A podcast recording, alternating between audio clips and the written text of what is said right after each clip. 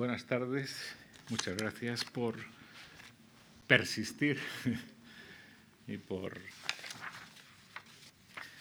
venir a escucharme otra vez. Ayer les dije que iba a hablar,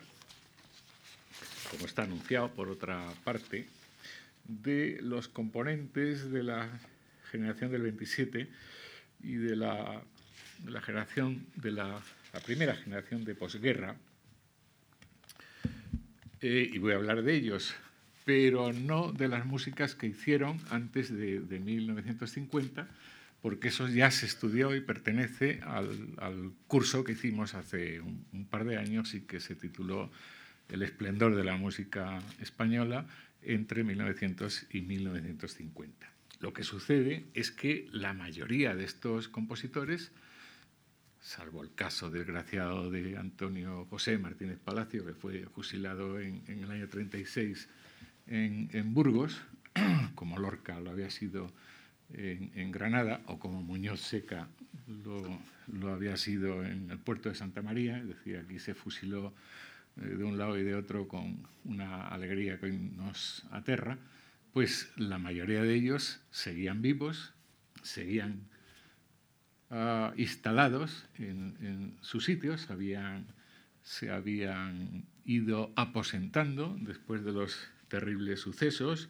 Ya hacía pues 11 años que había terminado la guerra civil, unos estaban aquí en Madrid y, haciendo carrera porque eran eh, adictos al régimen, otros estaban en España, también en Madrid, eh, pero en un exilio interior muy duro, en algunos casos durísimo, y otros estaban desperdigados por medio mundo. en fin, para repasar estas ideas y no eh, repetir lo que les acabo de decir a, a los profesores inscritos en el curso en la hora anterior, me ha parecido, bueno, inevitablemente voy a tener que hablar de estos compositores, pero he escogido un tema monográfico, un tema monográfico que eh, yo creo que ayuda bastante a comprender mm, dos hechos. Primero, eh, que el pasado, tanto el, musical como el literario, como el pictórico, el cultural en general, o incluso el histórico, es un hecho que incide sobre el arte eh, actual el artista actual, tanto el, pintor, tiene a su disposición a través de lo que Malroy llamó el Museo Imaginario, todo el arte que se ha producido en todo el mundo a lo largo de toda la historia. Ya no hace falta ir a París a, ver tal obra, porque está reproducida en mil, en mil, sitios. Otra cosa son los problemas de ver obras de arte exclusivamente a través de reproducciones, por muy buenas que sean. E igual, hoy disponemos, no diré que de toda, pero de gran parte de la historia de, la música a través de la labor de ya bastantes generaciones de, musicólogos, a, las que me honro modestamente en pertenecer y que a lo largo de nuestra vida pues hemos ido exhumando obras del pasado que estaban absolutamente eh, perdidas, que eran papeles, y nosotros las hemos convertido en música. Música no hay hasta que, hasta que algo no suena. Antes lo que hay son testimonios de, de una obra musical. Y es que además, si observáis cualquier temporada de cualquier organismo musical, eh, de cualquier orquesta, veréis que es continua la alternancia de obras del pasado con obras del presente, incluso con más, con más eh, hincapié en obras del pasado que en obras del presente. También compiten eh, los compositores con sus ilustres predecesores. Pero es que además, en el caso de la historia de la música española, mm, hay un, hecho que no puede pasar desapercibido. El nacionalismo musical español que se construyó eh, a partir de las ideas de Pedrell, un célebre, folleto editado en los años 90 que se llamó Por nuestra música y que eh, pasa por ser el manifiesto del nacionalismo musical español, puso de manifiesto dos cosas. Que el músico español, mm, para, para hacer música española, debería eh, tener en cuenta el folclore, es decir, la tradición que a través del pueblo venía desde muy lejos y por tradición oral había llegado hasta nuestros días. Eso, eso lo tenía eh, todo el mundo bastante claro. Pero dijo también que se era tan nacionalista poniendo atención o inspirándose en el pasado culto de una, de una nación, eh, de un país, de una, de una cultura, siempre que ese pasado culto hubiera reflejado a su manera eh, la tradición popular de cada momento. Y eso lo puso, eh, las ideas están clarísimas desde los años 90 del siglo XIX, pero esta segunda idea era tan, tan novedosa que no se puso en práctica hasta años más tarde. Y justo al final de su vida, Pedrell, de vuelta a, Cataluña, pues eh, eh, publicó una curiosa obra que todavía se sigue reeditando, El cancionero musical popular español. Cuando una obra se, se, publica con ese título, lo que uno espera es una recopilación, mejor o peor, ordenada, más amplia, menos amplia, de cantos, danzas o tocatas instrumentales llegadas hasta nosotros por la tradición popular, por la tradición oral. Y eso es lo que sucede en los dos primeros de los cuatro tomos que tiene el cancionero. Pero sorprendentemente, en el tercer tomo, y luego mm, le salió tan enorme la materia que tenía, que tuvo que publicar un cuarto y ya salió póstumamente, el autor acaba de morir, lo que publicó fue una cosa sorprendente. Fue una antología de la música culta española, desde las cantigas de Santa María hasta prácticamente las tonadillas escénicas del Madrid goyesco de finales del XVIII y del principio, del, principio que todavía hoy sigue siendo una estupenda antología de la música culta española, presuntamente, según Pedrell, influida por lo popular, aunque muchas de las obras allí, allí uh, incluidas, pues realmente uh, podríamos discutir si tienen o no tienen contacto con lo popular. Pero lo importante es que uno de los discípulos de Pedrell que más le adoraba, don Manuel de Falla, que hasta ese momento había hecho música inspirada en el folclore, Amor Brujo, eh, Sombrero de Tres Picos, aunque en el Sombrero de Tres Picos ya había cosas, Mm, había un minueto del corregidor y había músicas, pero lo que predominaba eran los fandangos, la gran jota final, y había hecho la fantasía bética, una espléndida obra mm, pianística, pero inspirada en lo, andaluz natal. Y sin embargo, cuando ve estos dos últimos tomos del cancionero eh, popular de Pedrell, se da cuenta descubre un Mediterráneo. Probablemente volvió a escuchar algunas de las lecciones que le había dado Pedrell a comienzos del siglo y que habían pasado desapercibidas para él. Y por eso eh, está ya en Granada, es cuando Falla se ha ido a, Granada. En sus siguientes obras, el retablo de Maese Pedro, el concierto para, para clave y cinco instrumentos, etcétera, junto con, el folclore, que no lo abandona nunca, empiezan a aparecer músicas de otra inspiración, de otra procedencia. En el retablo de Mese Pedro, pues por ejemplo, cosas que hoy vamos a oír en, en músicas de Joaquín Rodrigo, pues tocatas de un guitarrista culto español del siglo XVII o al comienzo del, concierto pues aparece nítidamente el tema de, Los Álamos Vengo, Madre, eh, que hoy conocemos por la versión también de Joaquín Rodrigo, pero que es un madrigal eh, español del siglo XVI. Estas ideas de Pedrell, puestas en marcha y en práctica por Falla, son acogidas con gran entusiasmo eh, por los músicos del 27 que mm, veían en Falla pues, uno de los faros, eh, uno de los puntos de referencia. Y inmediatamente ellos se pusieron a hacer lo mismo, es decir, hacían música española ah, con técnicas muchas veces eh, muy europeas, francesas casi todos, salvo un discípulo también de Pedrel, afincado, un suizo afincado en Barcelona, Roberto Gerard, que eh, hacía, hacía eso y empezaba a hacerlo con técnicas dodecafónicas. En fin, lo que salía era un experimento muy curioso eh, en el que ahora no vamos, no vamos a entrar. Y esto es lo que seguían haciendo los músicos en los años 50, como vamos a ver en, numerosos ejemplos de esta eh, especie de sesión monográfica que nos va a permitir ver a estos autores, pues eh, a Joaquín Rodrigo, a Monpou, a Rodolfo Halfter, a Ernesto Halfter, a Monsalvache, que ya se estudiaron en el curso pasado, pero componiendo música en los años 50, en los años 60, en los años 70, en los años 80, compitiendo con, estas, eh, con estos nuevos músicos del grupo Música Nueva de Madrid del año 58, que empezarán ustedes a, estudiar con la profesora Marta Cureses en los próximos días. Es decir, todavía en la segunda mitad del siglo siguen componiendo eh, mucha música y a veces muy, muy buena eh, los compositores anteriores. Federico Monpou, por ejemplo. Federico Monpou está en Barcelona, eh, pero cuando tiene un modus vivendi personal muy, muy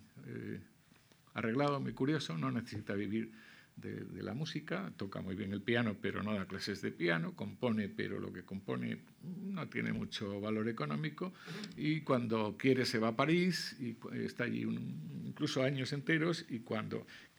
quiere, pues viene a Barcelona y se lo pasa también muy bien, sin grandes pretensiones. En esta eh, década de los 50, pues sigue componiendo mucha música para piano, que es lo que a él le gusta empieza a componer una, obra mm, que será fundamental en su catálogo,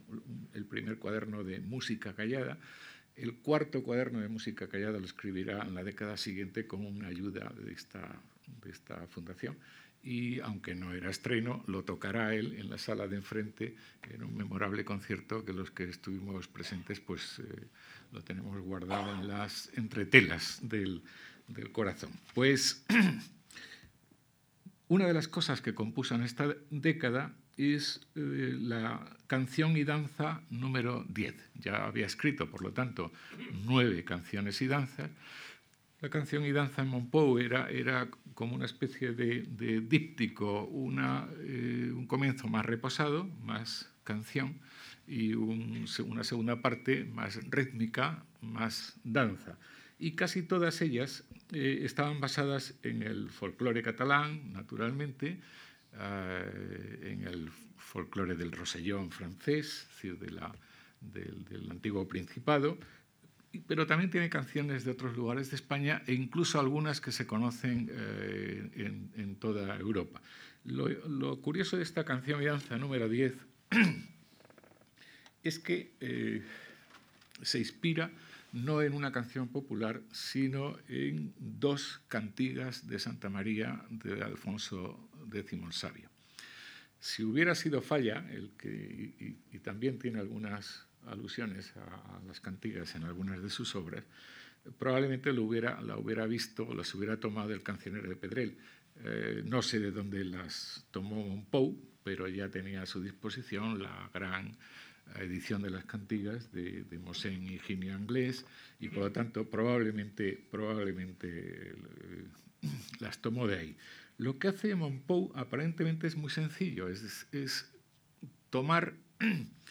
la melodía, porque las cantigas son monódicas, es arte a una sola voz, aunque sabemos que luego los instrumentistas doblaban, hacían ritmos, hacían, pero lo que nos ha llegado es una monodía y lo que hace es armonizarlo, es decir, convertirlo en polifonía. Parece que es solo una armonización, que es convertir en polifonía la monodía, pero naturalmente esta armonía es tan moderna, es tan exquisita, que en, realidad lo que hace es, una obra basada en el pasado, pero,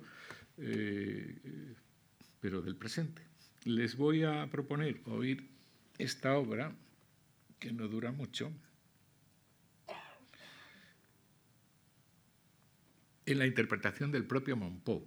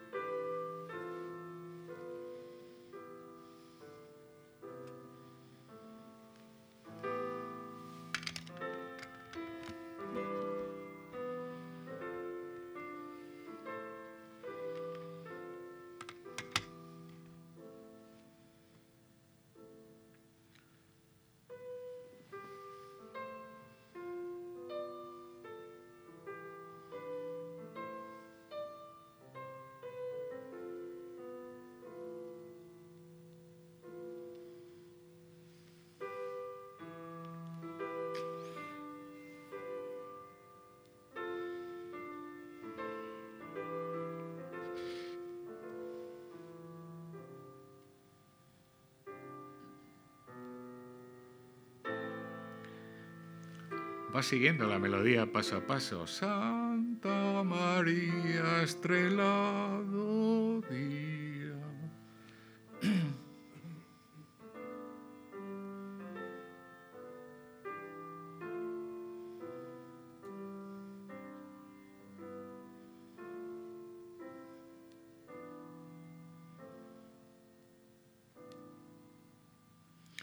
era la cantiga 100, ahora la danza es sobre la cantiga 179.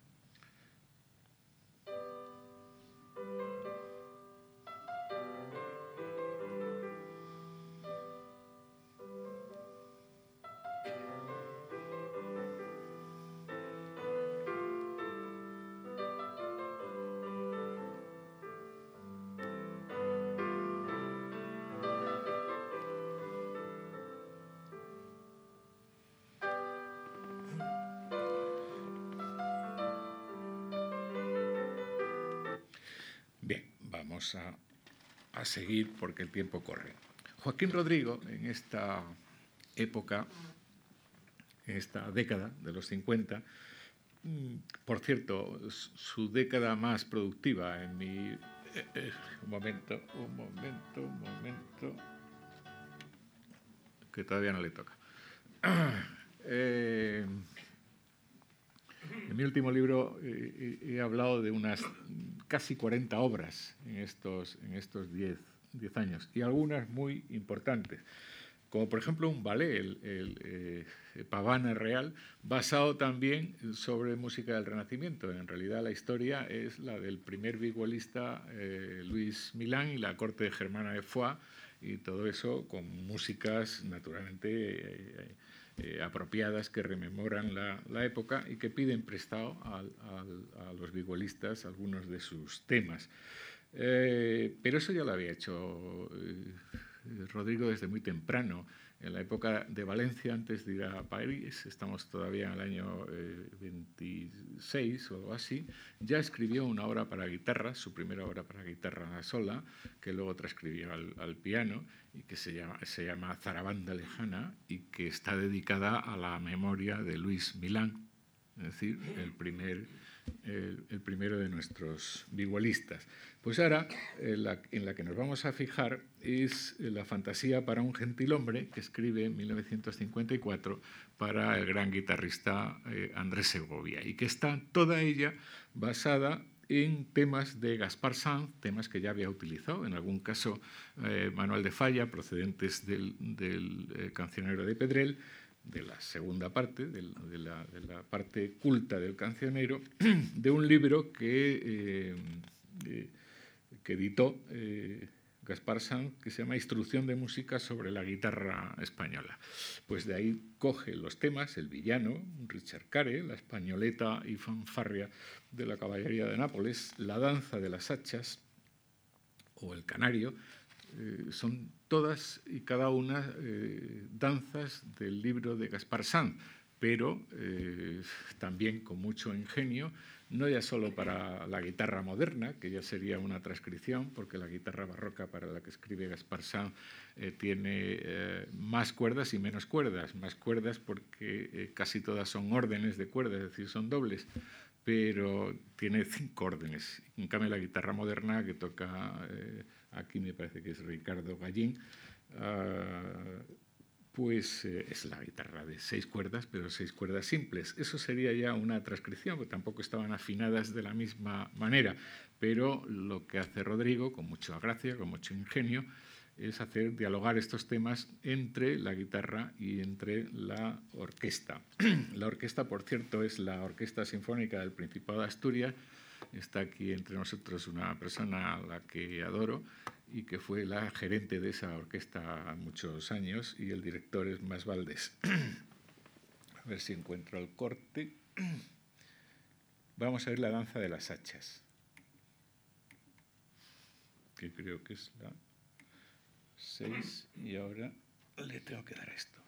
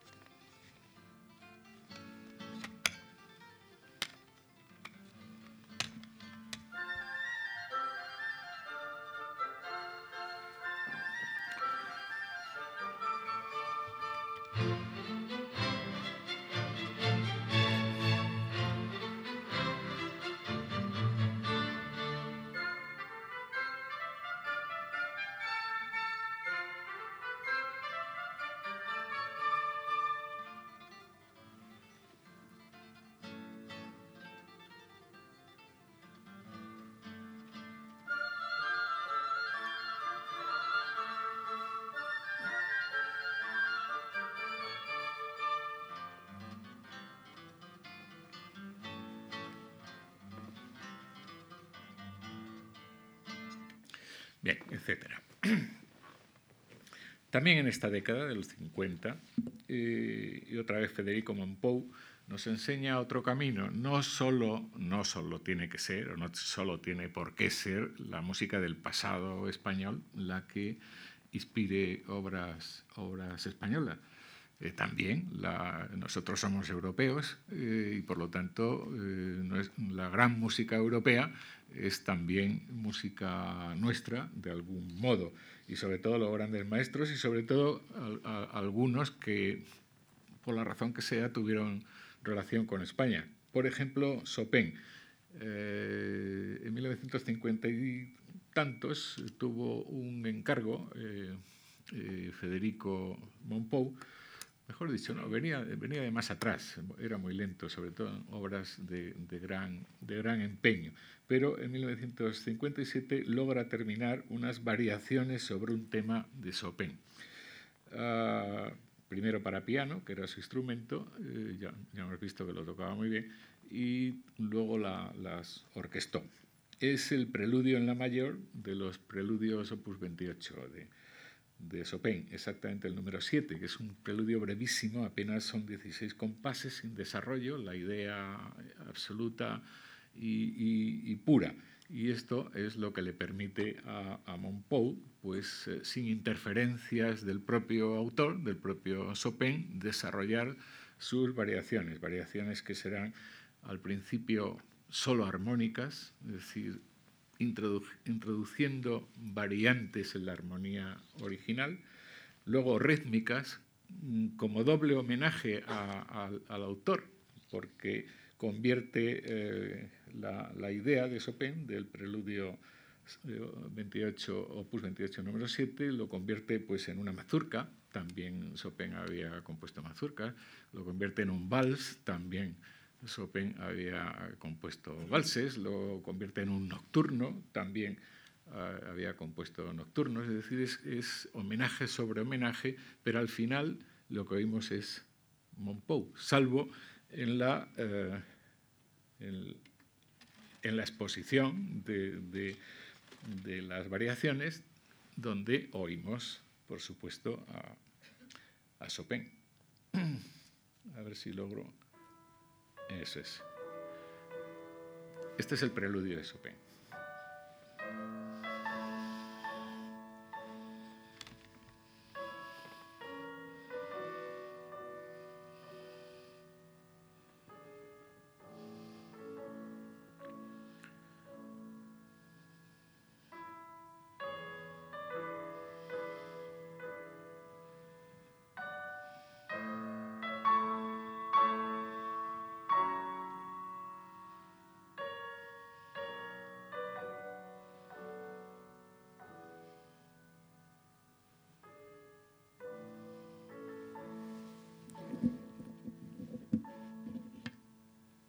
Esta es la primera variación. Aparentemente es lo mismo,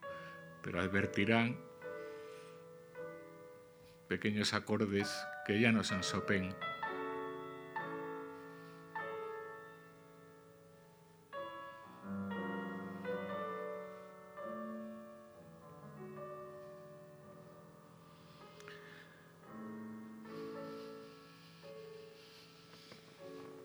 Esto es el mismo tema convertido en una mazurca.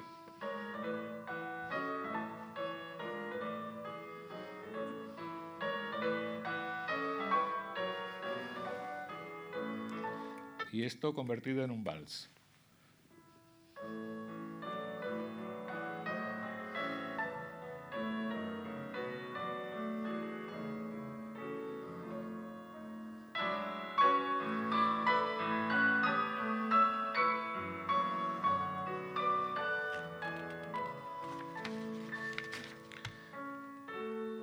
Esto convertido en un nocturno.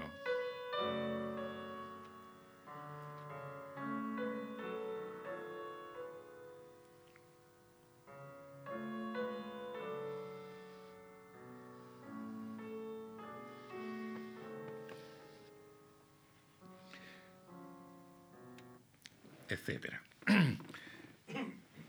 Pasamos a la década de los 60 y encontramos muchísimas obras con esta misma temática. Yo les sugeriría, se lo sugerí muchos años a mis eh, alumnos,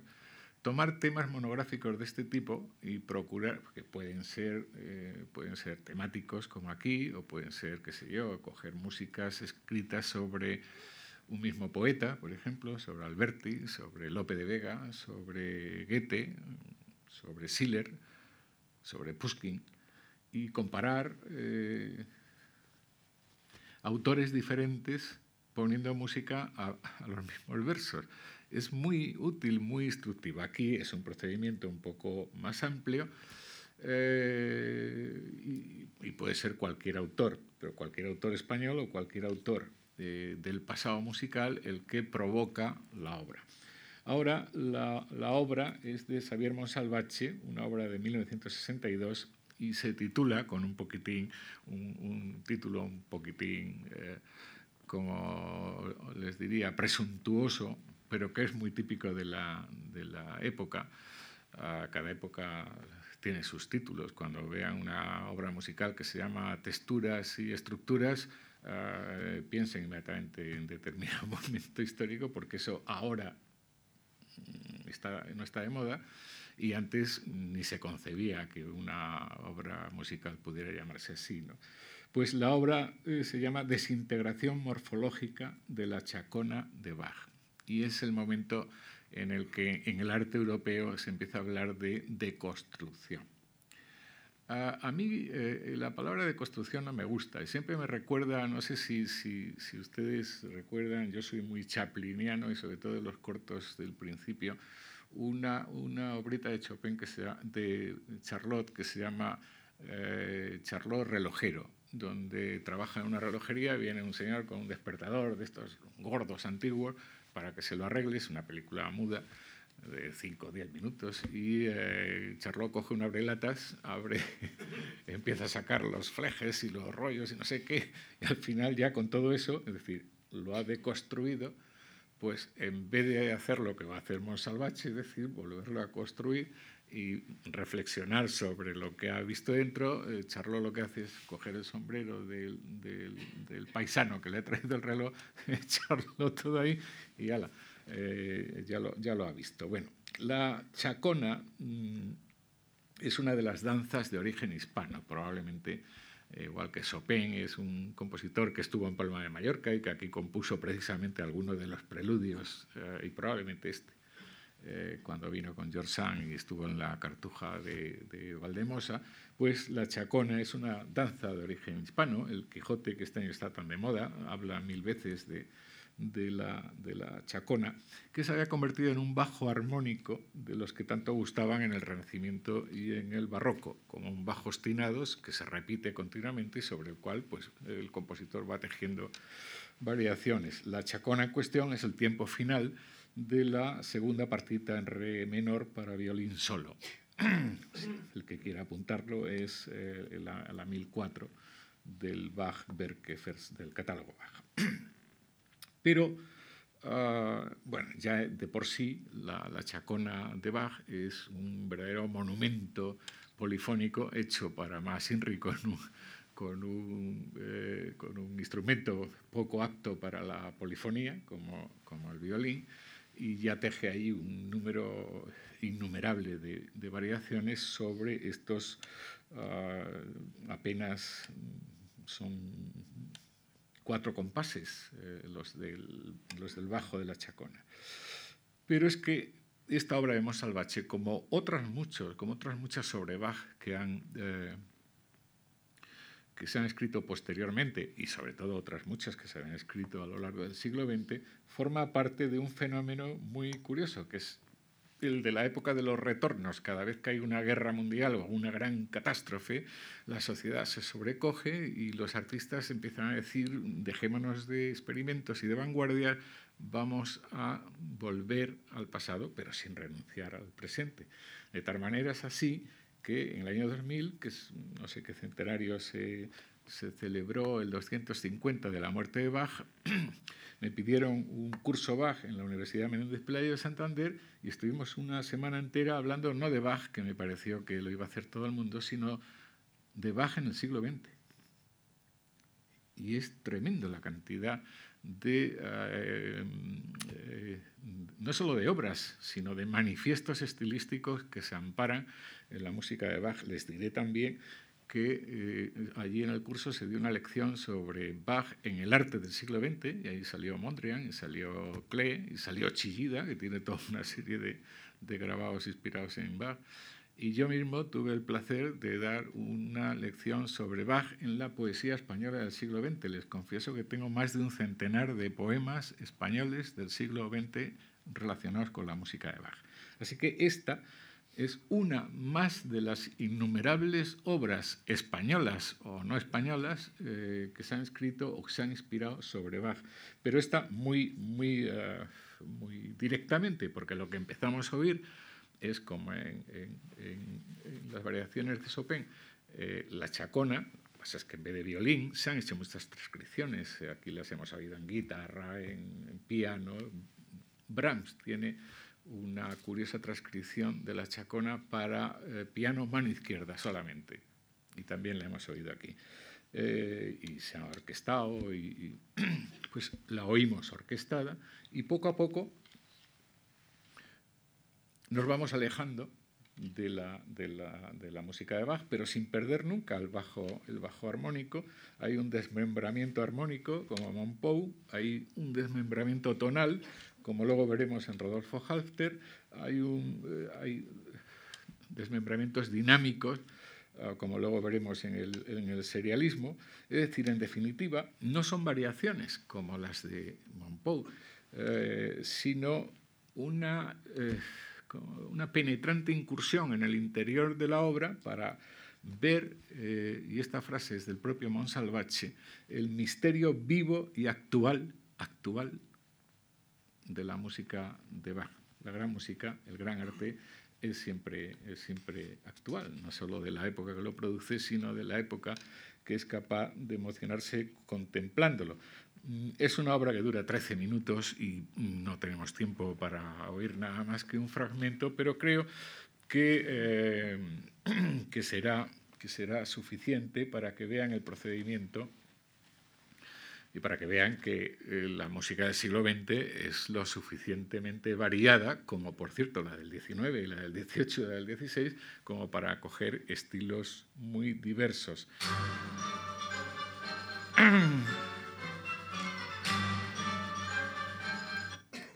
Esta es otra obra, pero la que nos interesa es esta. Esta es la chacona orquestada.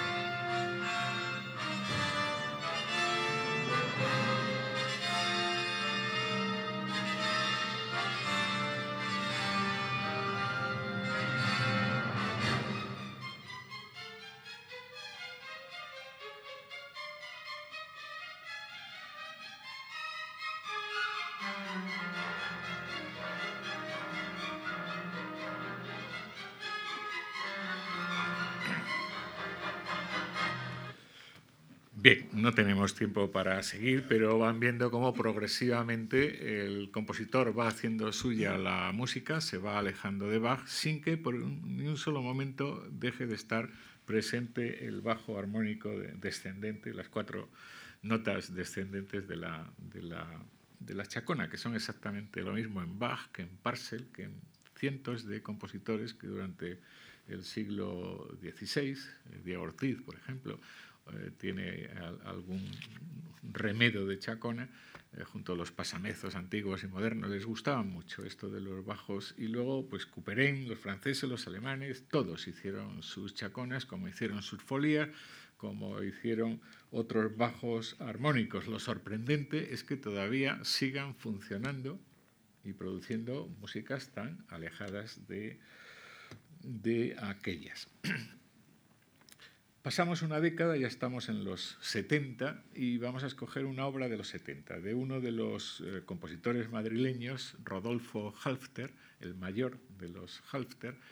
eh, perteneciente a aquel grupo de los ocho que se manifestó en los años 30 en la residencia de estudiantes y que pues, eh, fueron los, los que llevaron la voz cantante en la época de la República pero luego, después de la guerra, pues eh, unos tuvieron que, marcharse por sus ideas, eh, no porque hubieran cometido ningún delito. Rodolfo eh, marchó y se aposentó en México y, se hizo mexicano y murió siendo mexicano. En cambio, su hermano Ernesto, simplemente pues porque pasa igual con los hermanos Machado, Manuel se quedó y, en cambio eh, don Antonio pues marchó y nada pisar tierra francesa pues murió, eh, algunos dicen que de, pena en el año 39. Pues igual familias enteras sufrieron esa paranoia de la, de, la, de la guerra civil. Rodolfo fue uno de los que tuvo que emigrar, pero hay que decirlo eh, así porque es la verdad Ah, igual que otros exiliados, comenzaron a venir ah, por España en los años 60 y no pasaba absolutamente nada. Incluso uno de ellos, Gustavo Pitaluga, el que firmó el manifiesto de la residencia de estudiantes, se quedó en Madrid y murió en Madrid. Ah, otros volvían después de sus viajes a sus nuevas, a sus nuevas patrias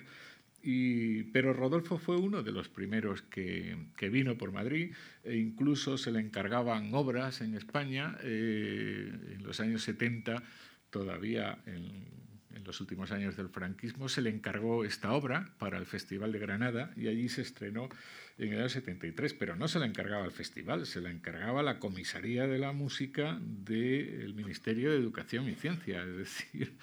eh, la guerra ya estaba muy lejos y sobre todo a estos efectos. Es su tercera y última obra para cuarteto de cuerda, después de un cuarteto que había hecho en, los años 50 y otro en los años 60. Eh, Pero este del año 70 se titula así, Ocho tientos. El tiento nos llevaba otra vez a los igualistas y a los tañedores de tecla, es decir, a Luis Milán, a Mudarra, a Antonio de Cabezón, nos llevaba otra vez al siglo XVI. El mismo compositor, en las notas que hizo para el programa del estreno, se refiere al uso que la palabra tiento tuvo en los siglos XVI al XVIII entre vihuelistas o tañedores de tecla, que era un uso doble. El más riguroso era eh, el de una obra muy cercana al ricercare italiano, que era una obra polifónica de contrapunto imitativo bastante, bastante eh, severa. Pero había otra acepción de la que habla precisamente Luis Milán eh, en su libro, El Maestro, que la asemeja, asemeja el tiento a la fantasía eh, o al preludio. Mm, Luis Milán dice, es como tentar la vihuela a consonancia mezcladas con redobles. Redobles o quiebros son adornos que se introducían los músicos un poco a voluntad pues, para embellecer la, la obra. Rodolfo, yo creo, vamos, él mismo lo dice, se atiene más a esta segunda acepción. Dice, mi obra, tientos, entre, paréntesis, o fantasías, constituye una serie de ocho pruebas o experimentos muy breves. En total, la obra no supera los 15-16 minutos, es decir, a una media de dos minutos por tiento, eh, en los que he tratado, y esta es una idea que repiten mucho, repiten mucho los compositores cuando utilizan estas... He tratado de inyectar una nueva vida a, un procedimiento antiguo, es decir, hacerlo, hacerlo actual. Pero también dice de dar nueva vida a los procedimientos de composición usados por mí en los comienzos de mi carrera. En los comienzos de su carrera en Madrid, en la época de la, de la República, pues sobre todo en obras como las sonatas del Escorial, eh, Rodolfo Halter había sido un neo-escarlatiano, es decir, con las sonatas del Escorial lo que imitaba era las sonatas que Domenico Scarlatti hacía para la corte cuando estaban en el Escorial y que luego siguió haciendo su discípulo, el padre Antonio Soler, también en el Escorial y por eso las llama del Escorial. Bueno, pues ahora, años después después de haber hecho música dodecafónica, mucha música serial, incluso alguna vez hasta música electroacústica, con estos ocho tientos que no podemos oír enteros por, falta de tiempo, pues lo que hace es volver a, a su propio pasado, al pasado de la época de la República y de la música que entonces hacía y de la estética que entonces practicaba, pero sin abandonar eh, toda su carrera, es decir, haciendo música bastante,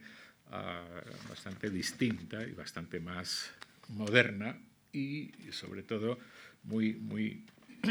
punzante. Les voy a poner algunos de estos, de estos tientos. Este, por ejemplo.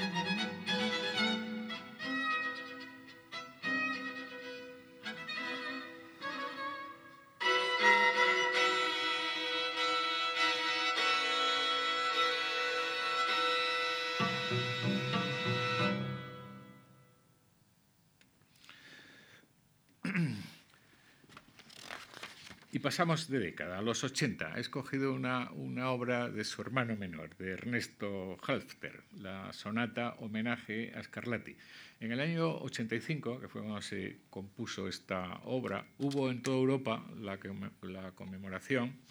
del tercer centenario del nacimiento de tres grandísimos compositores del barroco tardío. Recordarán ustedes que fue el año de, de Bach, de Händel, y de Domenico Scarlatti, los tres habían nacido en distintos sitios. El año 1685 eh, se celebraba el eh, tercer centenario. Eh, los tres inspiraron muchas obras en toda Europa en aquel, en aquel año, pero eh, naturalmente el que más obras inspiró en España fue Domenico Scarlatti, porque Domenico Scarlatti había pasado más de dos tercios de su vida aquí en España al servicio de la corte, de la corte española y había escrito fandangos, y en fin, se había asimilado y había eh, mucho a la música española en algunas obras, pero sobre todo había dejado una estela, había dejado discípulos antes cité al padre, al padre Soler. Entonces hubo en el Festival de Otoño en Madrid un eh, simposio y conciertos eh, con el tema del el pasado en la música de nuestro tiempo, más o menos el que yo estoy desarrollando ahora circunscrito a obras de compositores de, de, los que nos tocaban hoy en nuestro, en nuestro curso. Y una de las obras que se encargó eh, fue a, Ernesto, que entonces cumplía 80 años, y compuso esta sonata, homenaje a Scarlatti, que ahora vamos a oír al piano, aunque para mayor fidelidad, él cuando la estrenó, la estrenó y la, y la concibió para, para, clave, como el clave era el instrumento de, de Domenico Scarlatti. Nosotros la vamos a escuchar además en, un, una grabación inédita, porque está hecha en nuestra, propia, en nuestra propia sala, en uno de nuestros conciertos, por Guillermo González, en un ciclo eh, Ernesto Halter, es su centenario, que hicimos a comienzos de este, de este año. En realidad, Ernesto volvía a las andadas, porque 60 años antes, 60 años antes, en 1925, sin cumplir aún 20 años, había ganado, como ya les he dicho, el Premio Nacional de Música el mismo año que Alberti eh, y que Gerardo Diego en poesía, con una obra sinfónica, sinfonieta, que es neoescarlatiana por todas partes, pero al mismo tiempo, eh, bueno, esto lo había aprendido de Falla, que ya el tercer tiempo de su eh, concierto para clave y cinco instrumentos es, es Scarlatti revivido y, modernizado y puesto al día, pero en, en Ernesto esto no, era, no había sido una excepción 60 años antes. Luego, en los años, eh, en los años 20 y 30, eh, Antonia Merced, argentina, había paseado por todo el mundo un ballet de Ernesto Halfter, Sonatina, una de cuyas danzas, varias, pero una sobre todo, la danza de la pastora, es una sonata escarlatí eh, eh, compuesta en el siglo, en el siglo XX. Ahora, ahora en, esta, en esta obra de, de, 1985, eh, utilizando un tema del propio Scarlatti, de una de sus sonatas, eh, llamada Fuga del gato, porque utiliza una serie que es como si un gato se hubiera subido a un teclado y sonara las, las patitas del gato. Bueno, pues con ese tema de la fuga del gato asistimos en realidad a una suerte de auto-homenaje, si son más de 60 años con fidelidad a, a Scarlatti, a su maestro Falla, que también ha sido, había sido un escarlatiano ilustre, a su lejano colega Enrique Granados, que fue el primer editor español de, las sonatas, de, una parte de las sonatas de, Scarlatti, y a varios siglos de la música europea que había tenido en Scarlatti, eh, uno de sus grandes músicos y que impregnan esta, esta obra de, de madurez realmente realmente espléndida. Voy a ver si soy capaz de cambiar este artilugio y de, hacerlo, de hacerles oír lo que aquí oímos en enero al pianista.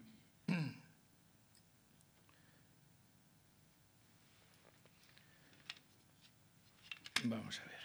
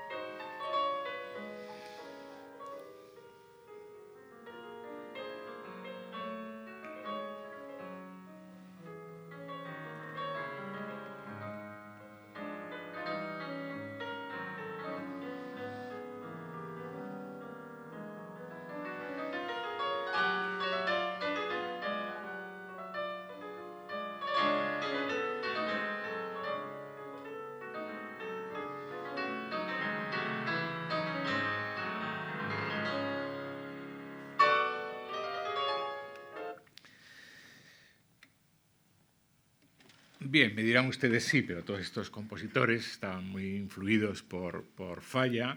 eh, recordaban las ideas de su juventud, donde esto había sido eh, más normal,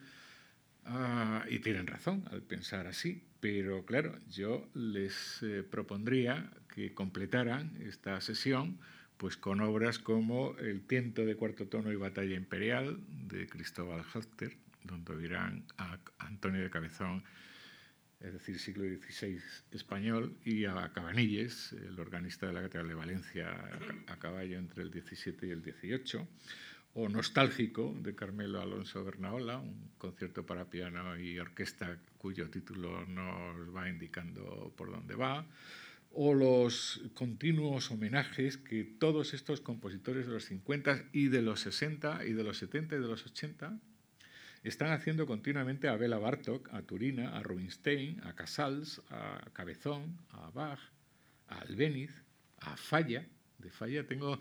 coleccionados, en fin, eh, pues no sé, algo así como 80 obras españolas que se llaman eh, Tercer espejo de Falla, Tomás Marco, elegía homenaje a Manuel de Falla, eh, de García Román, etcétera, etcétera, pero también a Mozart, José Luis Turina, variaciones sobre las variaciones que hizo Mozart a Bu Direye Mamán, que las cita Monsalvache en la obra que hace para su hija, la sonatina pour Yvette, porque es una canción francesa